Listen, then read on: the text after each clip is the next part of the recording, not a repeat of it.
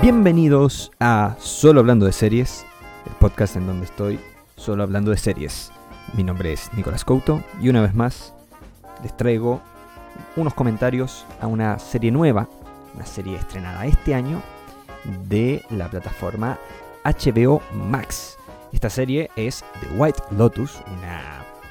No es... eh, sí, una comedia, catalogada de comedia por lo menos, que presenta tintes de misterio, de principalmente de sátira diría yo también. Eh, claramente no es un drama, pero, pero no se queda solamente en, dar risa. Eh, incluso me atrevería a decir que, que- las risas son bastante eh, repartidas durante la serie, pero están, están ahí presentes y, presenta, tiene sus momentos interesantes. Pero antes vamos a hablar un poquito de qué, es esta serie, cuál es la historia principal, siempre sin spoilers, así que tranquilos, pueden escuchar tranquilamente y ver eh, si les interesa o no. Bueno, esta serie creada, escrita y dirigida por Mike White eh, es una miniserie, eh, o por lo menos eh, esta primera, como esta temporada va a ser, funciona como miniserie, es autoconclusiva, a eso es lo que voy. Eh, nos cuenta una historia coral, es decir, que tiene diferentes eh, perspectivas de un mismo entorno y de diferentes personas muy adineradas. Onda, eh, asquerosamente adineradas. Son blancos ricos estadounidenses que llegan a un resort de lujo en Hawái o una zona, una isla de la zona eh, hawaiana, una cosa así. Y bueno, plantea una sátira de cómo actúan, las decisiones que toman, la actitud que tienen estas per- estas personas, los problemas que se les presentan y cómo los enfrentan. Eh, inicia con un flash forward, eh, que no es spoiler obviamente, ahí empieza la serie en, este, en el final, eh, donde ves una persona en el aeropuerto, que es Shane, en, en ese momento no lo sabes, un hombre que va de luna de miel a este resort, con su pareja obviamente, y le empiezan a preguntar a qué hotel fue y no sé qué, y cuenta que fue al White Lotus, el protagonista de esta historia, es el hotel, claramente. Eh, ahí ahí se nos revela que una persona murió en este hotel, que fue asesinada, y esa es la tensión sobre la que avanza la historia eh, para descubrir quién es el asesinado eh, al final de la serie, ¿no? Pero la serie honestamente se trata poco sobre, sobre esa situación. Obviamente uno la tiene siempre ahí pendiente, uno siempre está, uy, este hizo tal cosa y tuvo tal actitud, quizá eh, finalmente lo haga como quebrar y asesinar a este otro. O, oh, esta otra, mira cómo esta conversación eh, es muy interesante porque te, te- abre las puertas a eh, cre- crear teorías y todo. Eh, pero honestamente la serie se trata, como digo, más de la vida y las decisiones de estas personas ricas, estas personas millonarias, que, que son diferentes grupos, eh, no muchos, pero son diferentes grupos y diferentes subgrupos, porque por ejemplo, uno de los grupos es una familia, que son los Mossbacher, que está conformada por un matrimonio, que son Nicole y Mark, Nicole siendo una madre eh, exitosa empresaria, Mark siendo un hombre con bastantes problemas de, eh, diría yo, eh, de seguridad en, varios aspectos y con varios problemas en, su interior. Eh, después está su hijo, que se llama Quinn, quien se la pasa conectado a sus, a sus teléfonos, a sus consolas de videojuegos, incluso en este viaje, y su hija Olivia, que fue a este viaje junto a una amiga invitada llamada Paula, que representan dos terroríficas integrantes de la generación Z. Son personajes muy interesantes, pero mm, como digo, en este grupo, por ejemplo, en este grupo que es el más grande de la serie, tenemos una trama que es la de Mark, el padre, después otra trama que es la de Queen y otra trama que es la de Olivia y Paula. Todas por separado. Cada personaje yo diría que tiene toda su, propia historia en, est- en- en esta gran historia coral, eh, por lo que no, se dividen tanto por grupo. Diría yo que el siguiente integrante del cast es eh, esta mujer que lleva, una mujer que lleva la ceniza de su madre. Es interesante que todos estos llegan obviamente en el mismo barco a esta isla eh, y las quiere repartir en el mar, esta mujer, las cenizas de su fallecida madre. Y por último una pareja que, como ya adelanté, eh, vemos a uno de sus integrantes al, inicio de la serie, en este flash forward, eh, que está en luna de miel en, esta, en, esta, en este resort. Y obviamente podemos ya suponer que va a ser una luna de miel bastante complicada.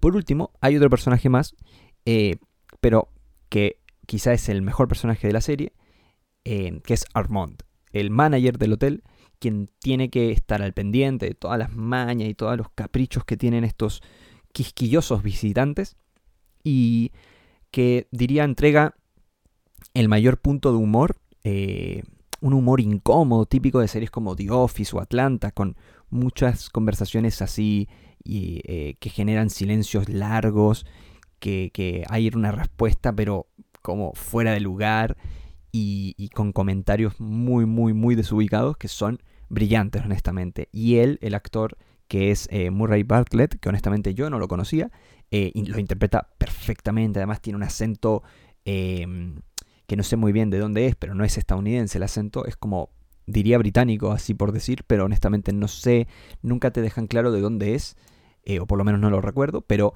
tiene un acento que también le da cierto, cierto humor al personaje, cierto tono más divertido y diferente al resto de la serie. Em, creo que tengo que empezar por hablar de las cosas que me gustaron de la serie. Em, porque en, general es una serie que me gustó eh, mucho.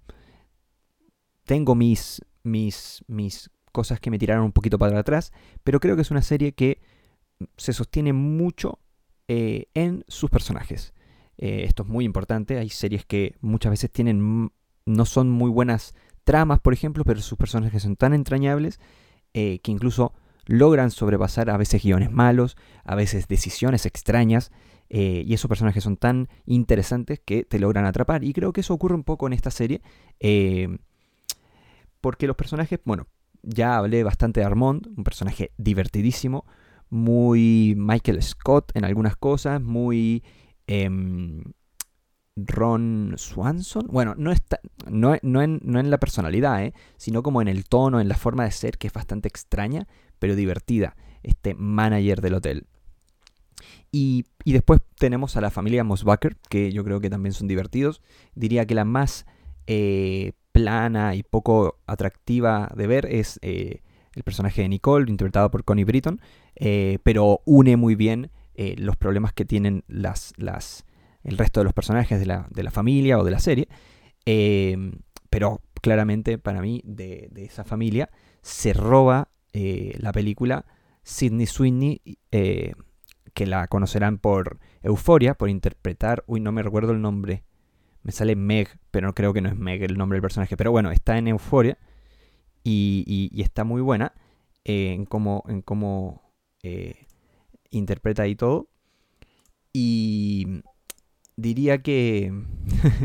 diría que eh, es muy, muy interesante su personaje, muy terrorífico, porque es bastante crítico de todo, todo su entorno.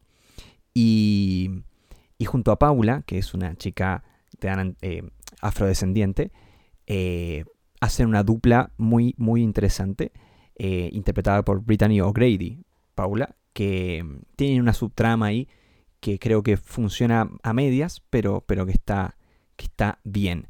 Después, eh, en ese grupo familiar está Queen, que está interpretado por Fred Hetchinger, que es un actor muy, muy, muy interesante, que cada vez lo veo más en más cosas, es muy joven.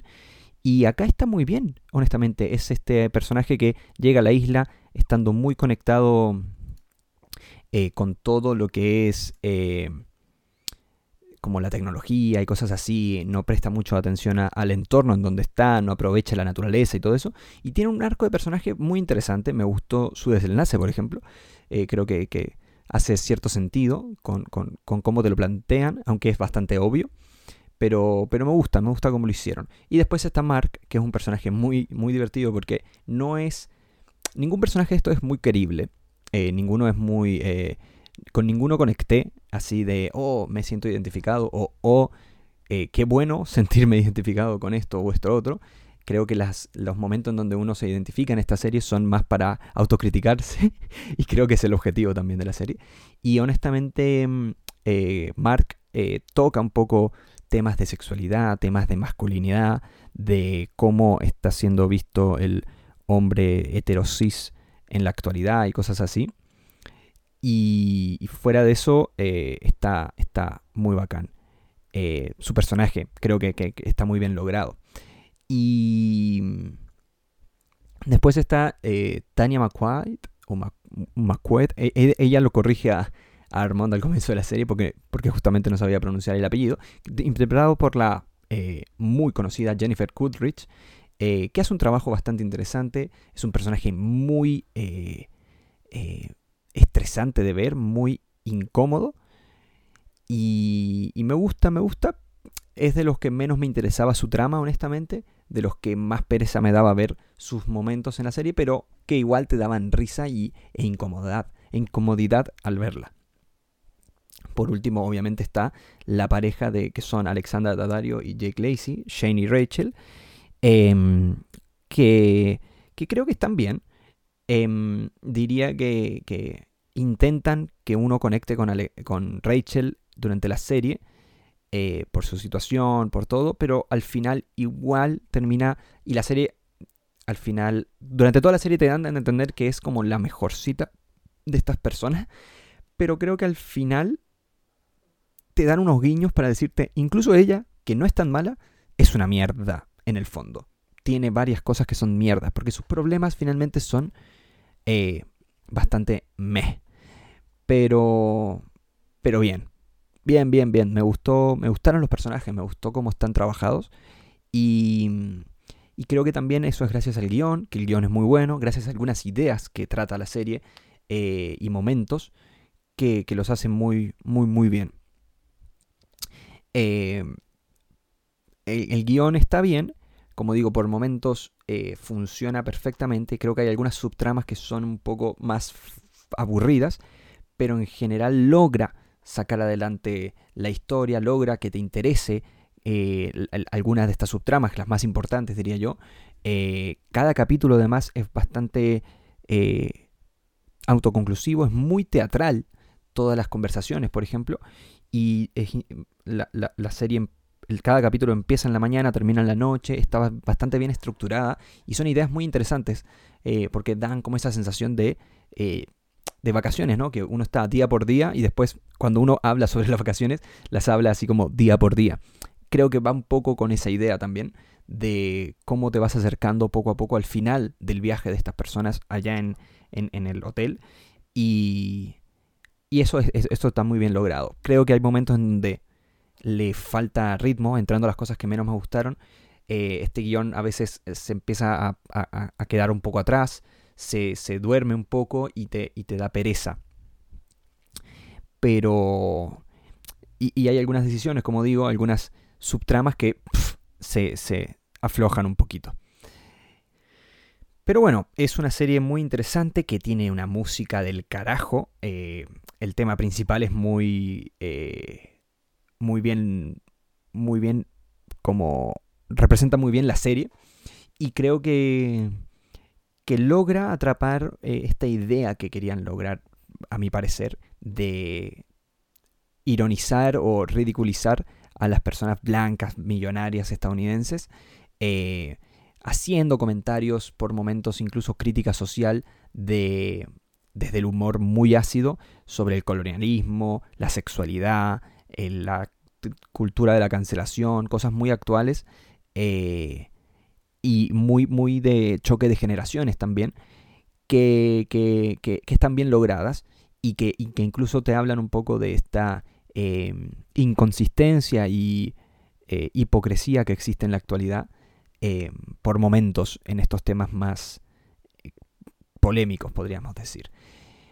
Para, para sintetizar un poco, diría yo que es una serie muy interesante, una serie que seguramente eh, se encuentra entre las grandes producciones del año. Eh, diría que está, eh, teniendo en cuenta que HBO, está ahí a la par de cosas como Mare of Easttown. Cinematográficamente es muy buena, no hablé mucho de esos aspectos técnicos, pero tiene un trabajo visual muy, muy, muy bien logrado, no se queda en cosas bastante comunes, sino que trabaja un poquito, por momentos tiene, tiene, tiene incluso un cierto aura de, terror obviamente siempre manteniendo el, humor como lo más importante, pero te genera esta incomodidad o esta eh, sensación de, puff, em, de terror, como estas dos personajes que, que mencionaba antes.